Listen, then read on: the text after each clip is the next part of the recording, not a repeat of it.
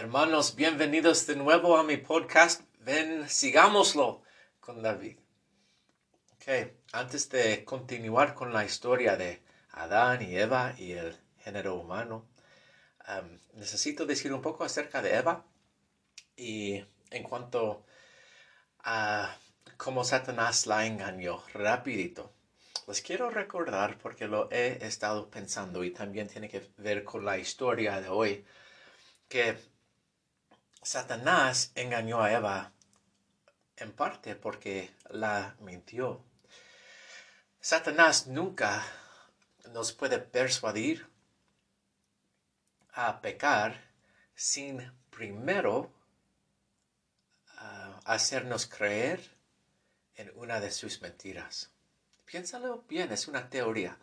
Nunca pecamos antes de que Satanás nos hace creer una teoría. Al principio de hoy, hermanos, quiero que quiero decirles que Satanás miente. Entonces, cualquier cosa que él les está ofreciendo es una mentira y él no va a cumplir con sus promesas. Él le dijo a Eva que ella nunca y Adán nunca morirían y esa fue una mentira. También había otras mentiras, mentiras en sus engaños. Una mentira, por ejemplo, que ella podría confiar en él. Ok, hermanos. Entonces necesitamos continuar con la historia y es drama alta, alta, porque no solo se trata de Adán y Eva, pero acerca de todo el género humano. Entonces, para recordarles, la semana pasada, Adán y Eva habían tomado del fruto prohibido y ah, por, por, medio de esa caída entró el dolor y, y la muerte y el trabajo fuerte por el sudor de uno mismo. Y la vida llegó a ser como bien difícil también, además de todo eso, fueron expulsados, echados del jardín de Edén. Ahora, la palabra allí por echados en hebreo es la palabra garash. Allí hablo hebreo con un acento gringo.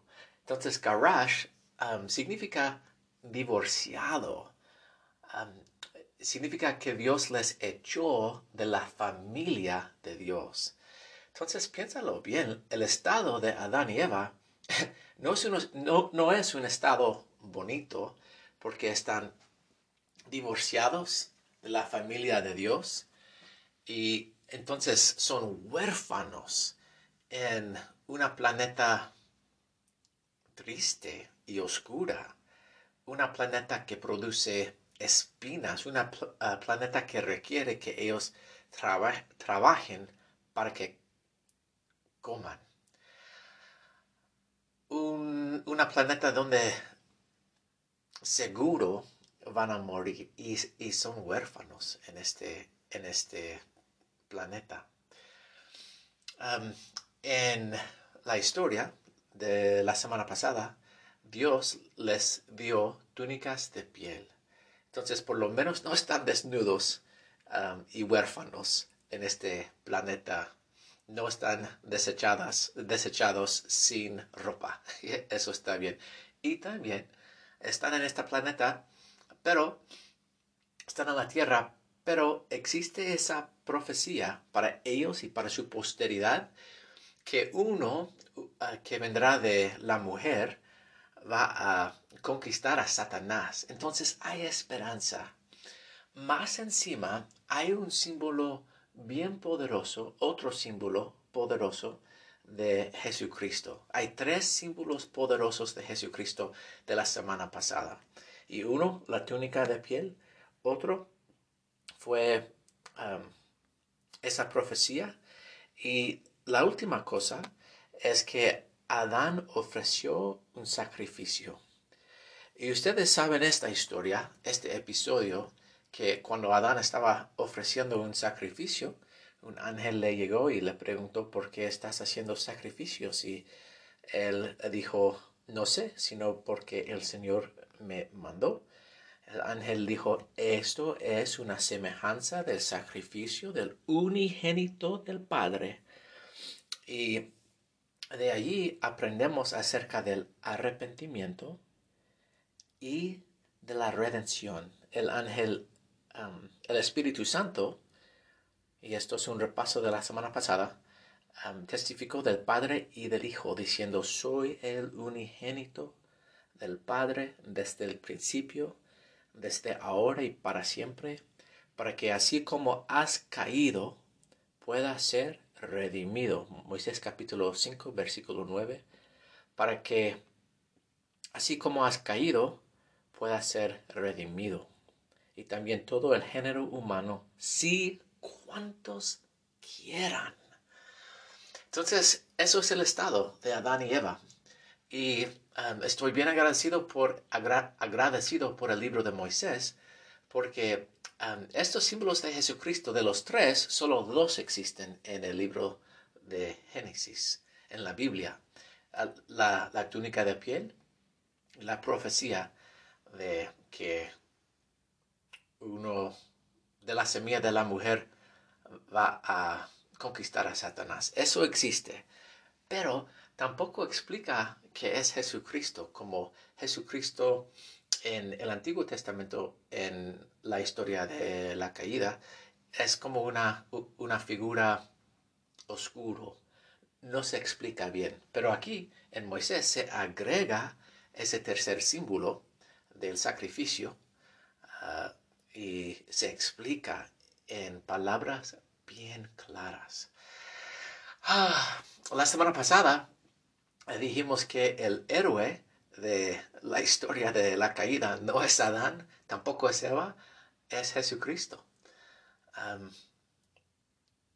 que por medio de él los efectos de, la caída sí se pueden superar. Entonces estamos en esta situación y es una situación bien, interesante y aquí se empieza la historia de hoy. Piénsalo bien. Están echados de la presencia de Dios y necesito decir algo acerca de eso rapidito porque es bien importante. están echados de la presencia de Dios, pero todavía pueden ver el jardín de Edén. No pueden entrar en el jardín de Edén, pero lo pueden ver. Y al verlo, ellos quieren estar ahí con Dios de nuevo. Ellos quieren estar cerca de Dios. Las almas de Adán y Eva nunca dejan de tener ese anhelo de entrar en la presencia de Dios de nuevo. sí. Y ellos, por el resto de sus vidas, están en esa, en esa búsqueda, lo están buscando sinceramente. Y están enseñando a sus hijos acerca de Dios, acerca de que Él existe, de que Él es bueno, que imagínese a, Adán y Eva diciendo, hijos, yo lo vi, hablé con él, caminaba con él. Y Eva también, hijas mías, Dios es real, pues yo lo vi. Y créeme cuando les digo que no hay nada mayor de estar en su presencia y sí se puede por medio de Jesucristo. Es esta búsqueda de Adán y Eva es un tema bien grande de aquí en adelante en el Antiguo Testamento, como esta es la historia del Antiguo Testamento. no hay historia en el Antiguo Testamento sin entender que uh, todos los profetas desde Adán están tratando de nuevo de entrar en la presencia de Dios y ser un líder para guiar a todos los seres humanos buscar a Dios y entrar en su presencia también.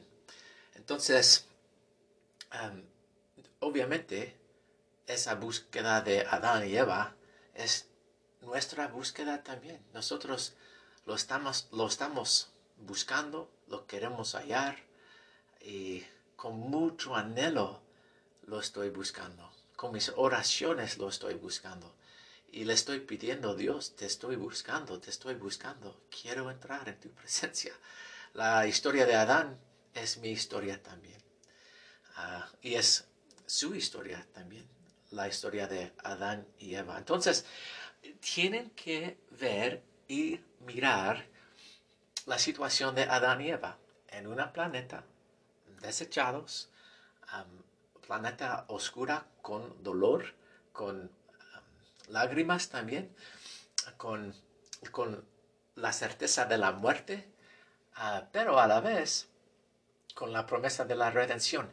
Esa es la historia. Otra vez, no hay historia en el Antiguo Testamento sin esas lágrimas que estamos desechados de, la presencia de Dios. si ustedes no tienen anhelo de entrar de nuevo en la presencia de Dios, la historia del Antiguo Testamento no, no va a tener chiste para ustedes, no va a tener sentido. Entonces les pregunto, ¿esta situación de Adán y Eva es bueno o es malo? ¿Cómo ven? ¿Cómo juzguen? ¿Desechados? ¿Solitos? ¿Huérfanos? ¿Dolor? ¿Certeza de la muerte? Pero con la promesa de la redención. ¿Es bueno o es malo? Ah, ¿Es difícil? Seguro que es difícil.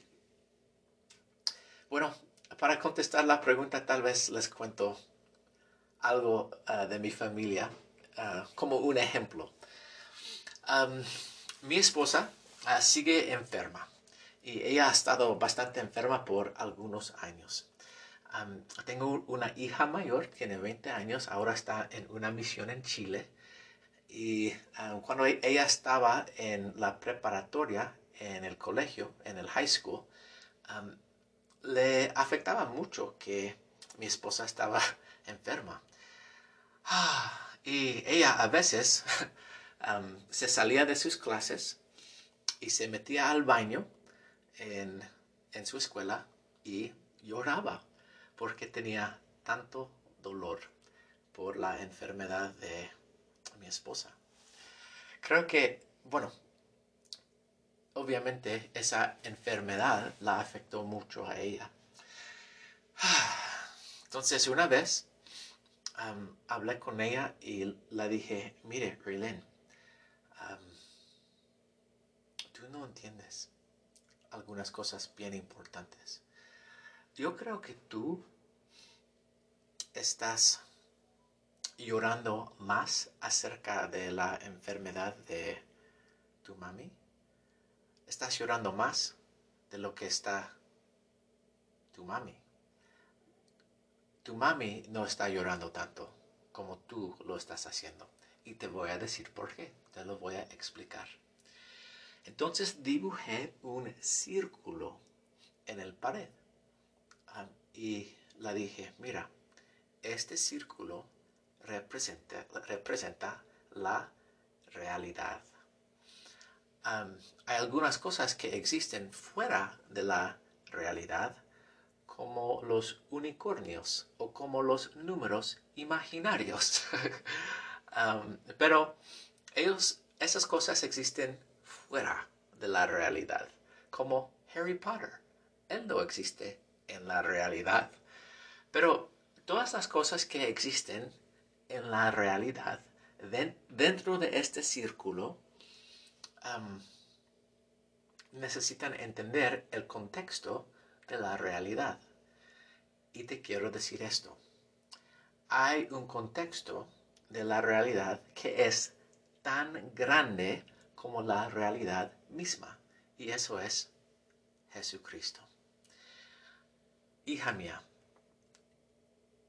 no importa lo que te pasa, no importa lo que te pase hoy, es imposible que tú te vas a despertar mañana en un tiempo, en un planeta fuera de la realidad.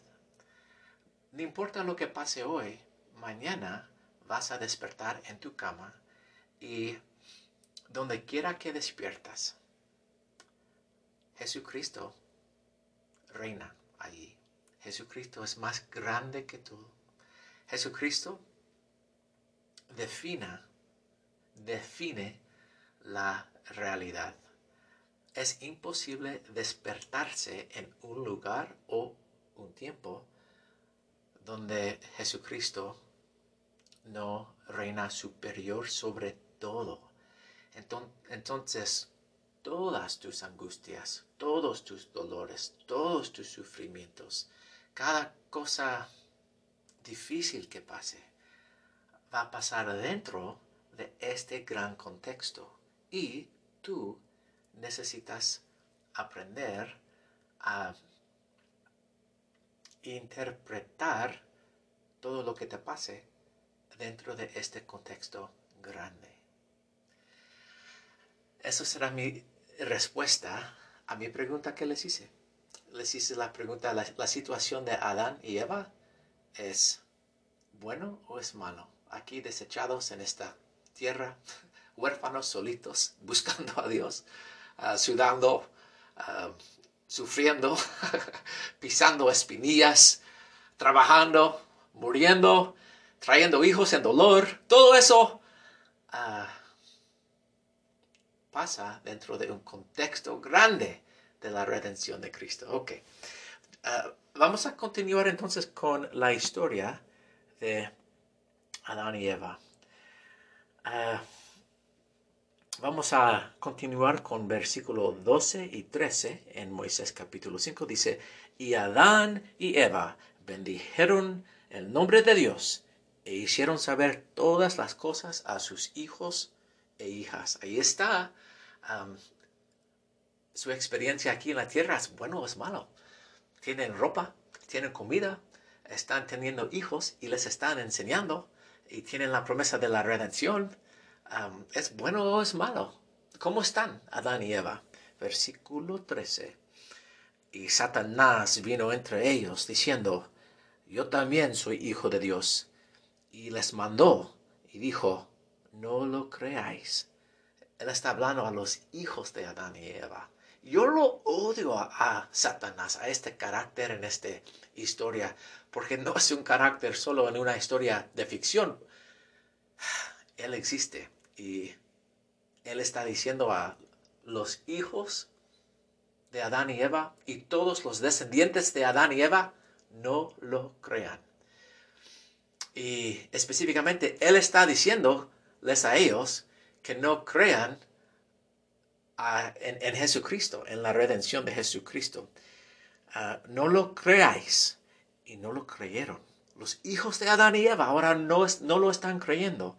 Y desde ese tiempo los hombres empezaron a ser carnales, sensuales y diabólicos. Carnales, sensuales, diabólicos.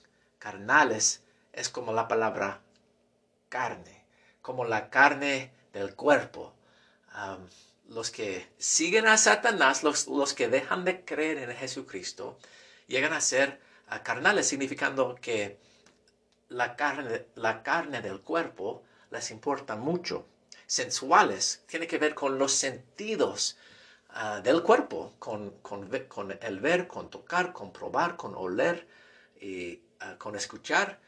Y los que llegan a ser carnales y sensuales, a ellos lo que les importa más es, los, es lo que están experimentando con sus sentidos físicos en cada momento. Es como lo más importante para ellos y eso es lo que le gusta a Satanás.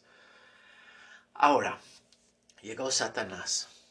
Es importante fijarnos aquí en este momento que la misma guerra que existía antes de esta tierra ahora está aconteciendo dentro de los hijos de Adán y Eva en esta tierra. en esa guerra, en la guerra del cielo, de la vida premortal, no había pistolas y no había espadas y no había explosiones muy grandes y no se pegaban con sus manos. era una guerra entre la verdad y las mentiras. Fíjense lo que está pasando, porque Satanás no tiene un cuerpo, entonces su herramienta más grande es Y yo quiero que vean también que esta guerra en esta tierra, aquí en este capítulo, en estos versículos que hemos leído hasta ahora, que hay, algunos, hay algunas fuentes de la verdad. Los siguientes fuentes de la, de la verdad están diciendo la verdad y esas fuentes son Dios, Jesucristo, el Espíritu Santo, las escrituras, los profetas, e idealmente los padres. Todos esos seis fuentes existen aquí en los primeros uh, docena versículos de Moisés capítulo 5. Y los que están enseñando la verdad, están enseñando la verdad acerca de una cosa principalmente. Y esto es importante que lo entendamos como líderes y como padres y como maestros. Están testificando acerca de una verdad. Vez tras vez tras vez, una verdad singular, que Jesucristo es nuestro redentor. Eso es. Y Satanás está tratando de persuadir a los hijos de los hombres no creer en esa verdad. Esa es la guerra. Me choca, no me gusta para nada como este versículo dice, amaron a Satanás más a Dios. Eso me molesta porque, francamente, odio a Satanás por lo que él ha hecho en mi vida y lo odio por lo que él ha hecho en la vida de personas quienes son importantes para mí, incluyendo a mis estudiantes y mis hermanos en la iglesia. Yo he visto lo que hace, lo que hace Satanás y lo odio y me molesta que los hijos de Adán, dice aquí, que amaron a Satanás más que a Dios. Y eso me molesta también porque creo que a veces yo he escogido Satanás. Yo he, confiado en Satanás. Me molesta. Yo quisiera ser como un capitán Moroni, que cuando los lamanitas escuchan el nombre de David, que huyen de David, pero también de todos los hijos de David y los alumnos de David y los que escuchan su podcast, porque tenemos tanta fuerza en Jesucristo. Eso es lo que yo quiero, de verdad yo quiero hacer todo lo posible para conquistar a Satanás. ok. Entonces en la historia de hoy llegó Satanás. Y vamos a repasar la historia de hoy. Y vamos a ver que ah, los dos lados del bien y del mal aquí en la tierra van a hacer como acciones grandes, aún épicos, y movimientos grandes, acciones grandes. Y cada lado va a responder al otro en maneras grandes, como la guerra entre el bien y el mal aquí en, en estos capítulos de hoy es bien grande. Ahora,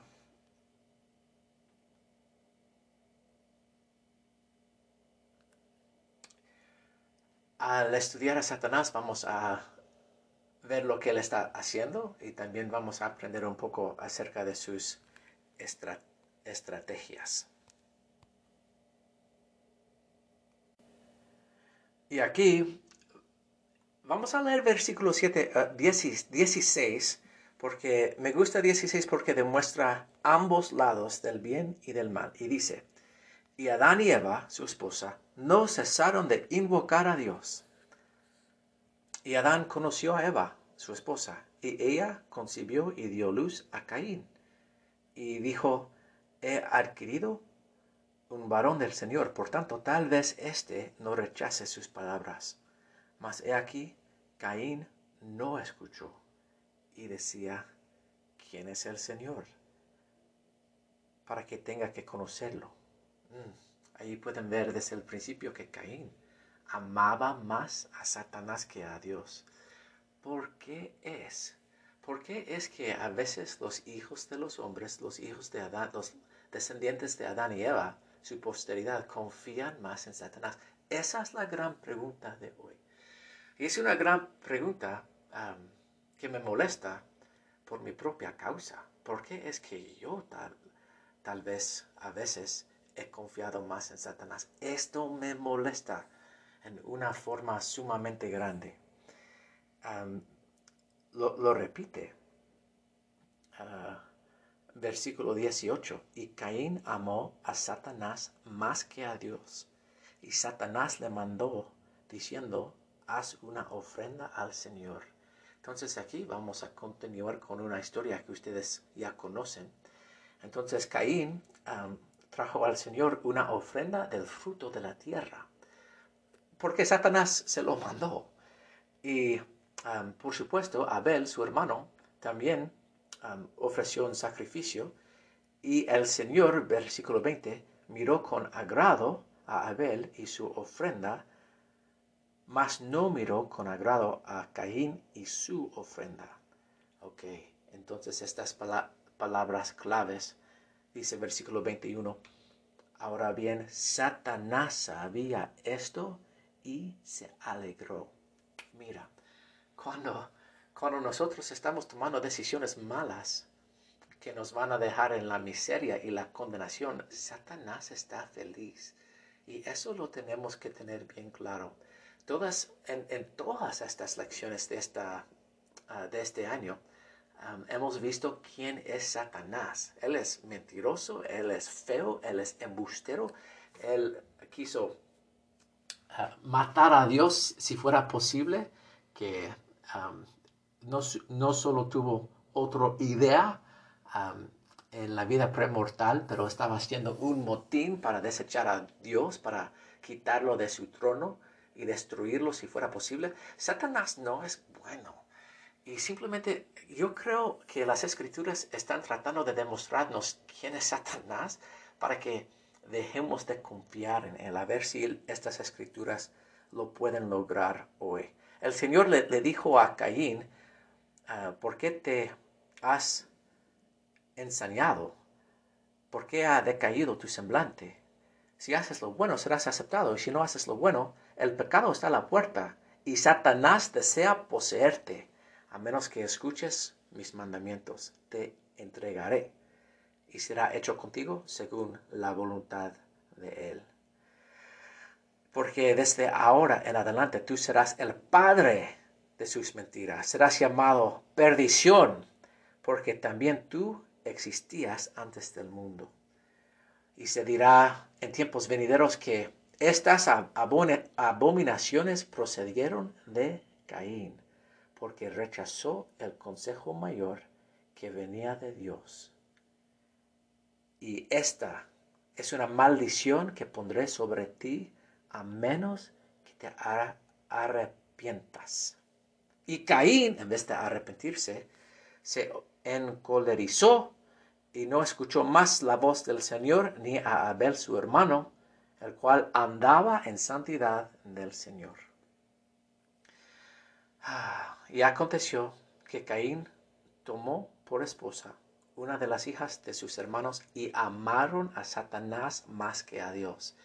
Y ahí lo dice por tercera vez en este capítulo. Entonces es, es una frase repetida, es un tema necesitamos lograr a entender por qué es que los hombres aman más a Satanás a veces. Necesitamos lograr entender eso por, esta historia hoy. Satanás le dijo a Caín, júrame por tu garganta, y, y si lo revelas, morirás. Y juramente a tus hermanos por sus cabezas y por el Dios viviente, a fin de que no lo digan, porque si lo revelan, de seguro morirán, y esto para que tu Padre no lo sepa. Este día entregaré a tu hermano Abel en tus manos. Y Satanás juró a Caín que obraría de acuerdo con sus mandatos. Y todas estas cosas se, se hicieron en secreto. Qué triste esta historia. Tanta iniquidad. Casi quiero vomitar Casi quiero llorar como esto es bien triste. Caín dijo verdaderamente, yo soy Maán, el maestro de este gran secreto, a fin de que yo pueda asesinar y obtener lucro.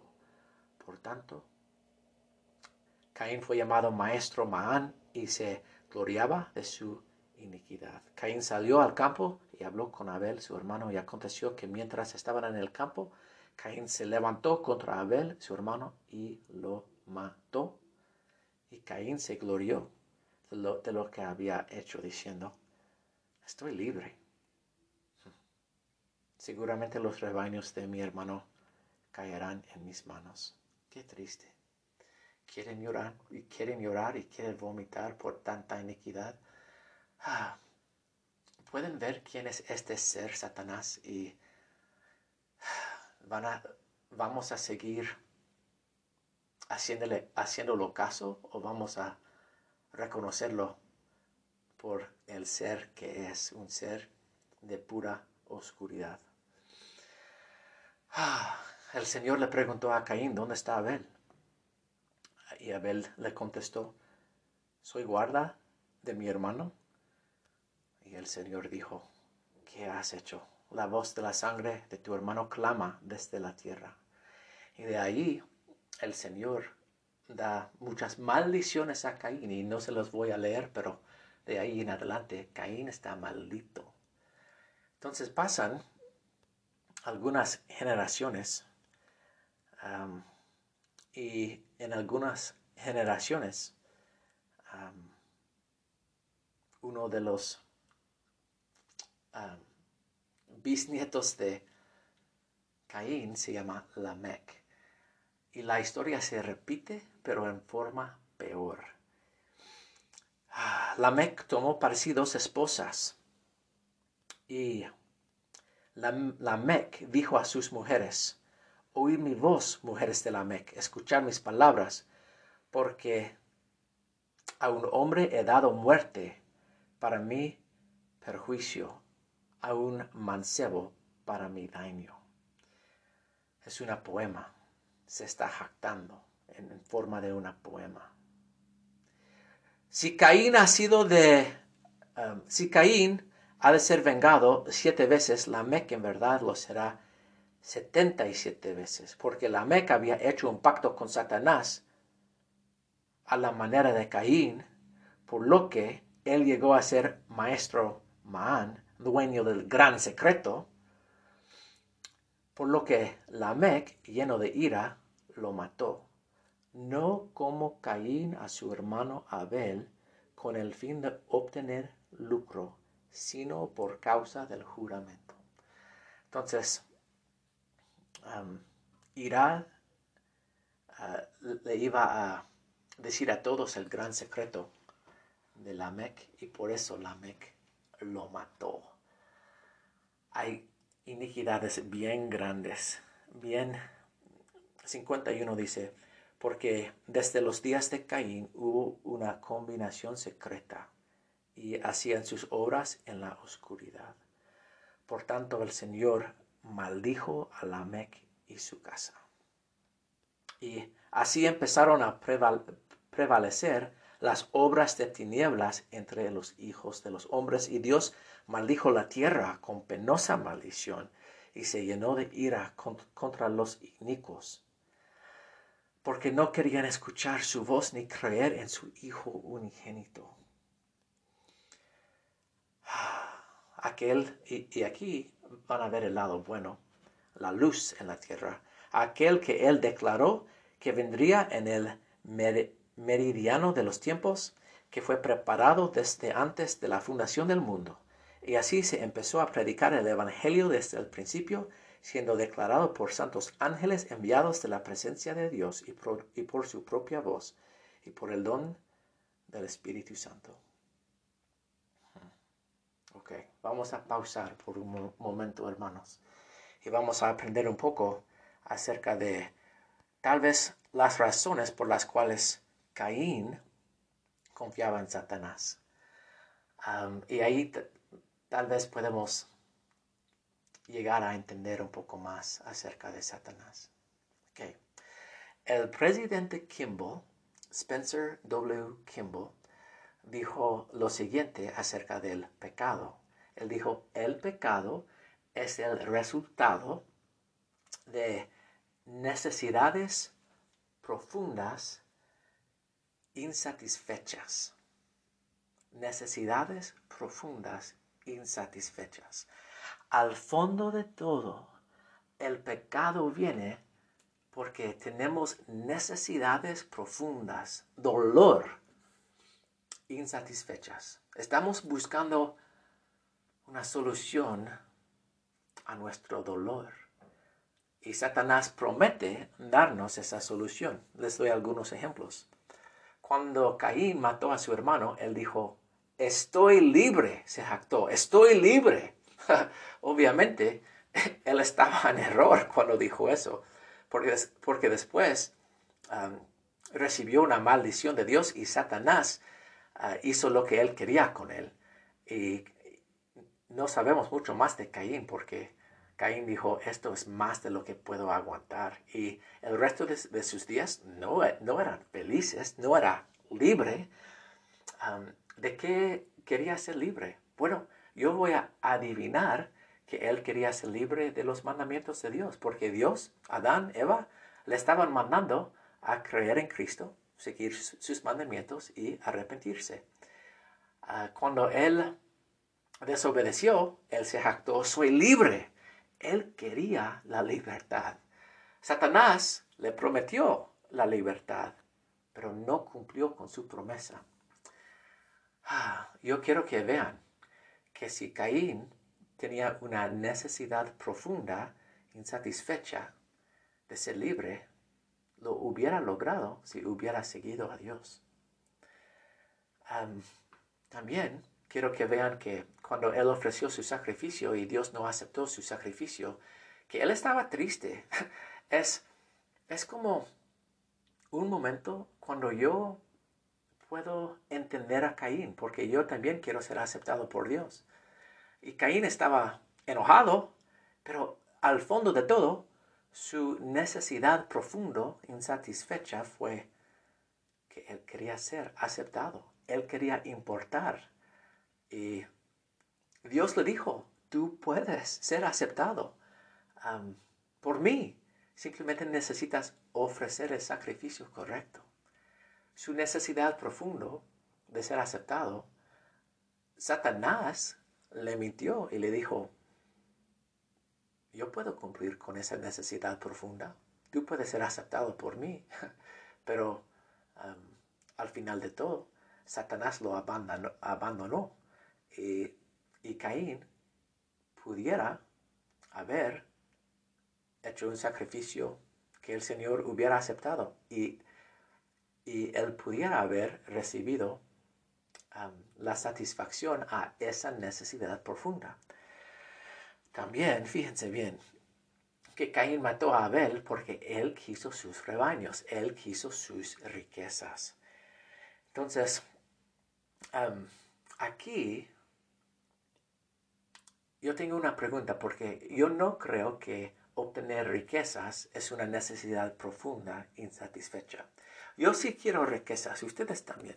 Hay diferentes Ah, razones de querer riquezas, la pregunta, y es una pregunta bien importante, una pregunta importante es simplemente por qué quieren, por qué queremos nosotros las riquezas. ¿Por qué quiso Caín las riquezas? No lo sé. Puede ser simplemente porque queremos sentir que importamos. Puede ser que no queremos tener como, queremos una garantía de estar bien, no queremos tener desesperación. Ah, queremos saber que vamos a siempre, siempre tener ropa y comida para nosotros y nuestras familias. Y por eso queremos las riquezas. No lo sé, pero si, si pueden contestar la pregunta, ¿por qué queremos las riquezas? Ahí podrán ver la necesidad profunda. Y van a dejar que Satanás cumple con esa necesidad profunda, porque seguro, seguro, seguro, él les va a prometer que Él puede cumplir con esas necesidades profundas. ¿Le vamos a permitir a Él que cumpla con estas necesidades profundas? ¿O vamos a confiar en Dios? hoy este capítulo ha dicho tres veces que Caín y los hijos de los hombres amaban más a Satanás que a Dios. Amar a Satanás es confiar en él. Y yo creo, ah, por lo que dijo el presidente Kimball, que lo que está pasando es que si tenemos necesidades profundas y estamos confiando en Satanás para cumplir con esas necesidades profundas. Y eso es un error. Ahora, para continuar con la historia y después vamos a terminar. Simplemente en el capítulo 6 yo quiero que, vean que tanto como Caín tiene su genealogía, también Adán tiene el suyo. Adán tuvo a Set y Set después tuvo a Enos. Y ah, dice que los hijos de los hombres eran muchos sobre la faz de la tierra. Y aquellos días, en aquellos días Satanás ejercía gran dominio entre, entre los hombres y agitaba sus corazones con ira. Y desde entonces hubo guerras y derramamiento de sangre y buscando poder. El hombre levantaba su mano en contra de su propio hermano para darle la muerte por causa de las obras secretas. Enos tuvo a Cainán y Cainán tuvo a Mahalalío y Mahalaleel a Jared, y Jared a Enoch, y Jared instruyó a Enoch en todas las vías del Señor. Y hemos visto que en la tierra existía gran iniquidad, pero escucha esto. Fueron predicadores de la rectitud, y hablaron, profetizaron y, exhortaron a todos los hombres en todas partes a que se arrepintieran y se enseñó la fe a los hijos de los hombres. Entonces hay como gigantes de la iniquidad y también hay gigantes de la rectitud, profetas poderosos. Ahora, ah, voy a terminar hoy y, espero que lo que hemos repasado hoy les ha servido. hemos repasado Moisés capítulo 5 y 6 la, la, próxima semana vamos a continuar con el 6 y también el 7 y vamos, vamos a contarles la historia de uno de los profetas más grandes que jamás ah, caminaba en la faz de la tierra, Enoch. Um, pero quiero terminar hoy con una historia. Y quiero contarles esta historia para juntar este episodio, esta lección y la lección de la próxima semana. Es una historia verdadera y ocurrió en Antofagasta, Chile. Y ahí estaba yo como misionero y fue mi primer concilio de, líderes de zona. Y yo me, me, acuerdo que estábamos hablando acerca de algunas preocupaciones y algunas estadísticas en la misión. Y um, entonces había un asistente al presidente que todos queríamos mucho. Él se llamaba Elder Clark y, ah, y todavía tengo mucho respeto para este elder. Y nuestro líder, este Elder Clark, ah, se puso de pie y testificó. Y, y, él testificó, dijo, Elderes, yo testifico del poder de Satanás. Y el mensaje era claro que Satanás estaba atacando a la misión, incluyendo a los misioneros, y que estaba atacando a la obra de Dios. Y los élderes, um, estos líderes de la misión, los líderes de zona de la misión, fue una reunión muy memorable. Nunca he visto nada como esto, después o antes. líder de zona, después de líder de zona, tras líder de zona, testificaron de Satanás, de su realidad y de su poder. Yo estaba de acuerdo que Satanás sí existe y que sí es poderoso, pero también me fijé que era una reunión un poco extraña, la verdad, que todos estos élderes, líderes, siervos de Dios, con el nombre de Jesucristo en sus placas, estaban testificando acerca de Satanás el uno al otro. Y cuando, cuando me tocó Simplemente dije, Élderes, yo testifico de Cristo, de su poder, de su plan y su redención. testifiqué de Cristo y después de ese, testimonio, cada líder de zona que compartió su testimonio después de mí, testificó acerca de Jesucristo. Hermanos y hermanas, yo, yo les testifico de Cristo. Espero que hoy han aprendido acerca de Satanás. Espero que hoy lo han visto más claramente. Espero que vean que Él no va a cumplir sus promesas y que Él no puede satisfacer sus necesidades profundas, pero eh, con cada necesidad profunda que tienen ustedes, cada punto de, dolor, a cada hambre que tienen, Dios sí puede cumplir. Él, cada deseo que tienen, Dios tiene una respuesta para esos deseos en su plan. Y simplemente la verdad, hermanos, necesitamos confiar en Dios y amar a Dios más que a Satanás. Espero que hemos aprendido acerca de Satanás y sus estrategias, pero también espero que puedan ver que el gran contexto de todo, la gran verdad, es Jesucristo. En el nombre de Jesucristo.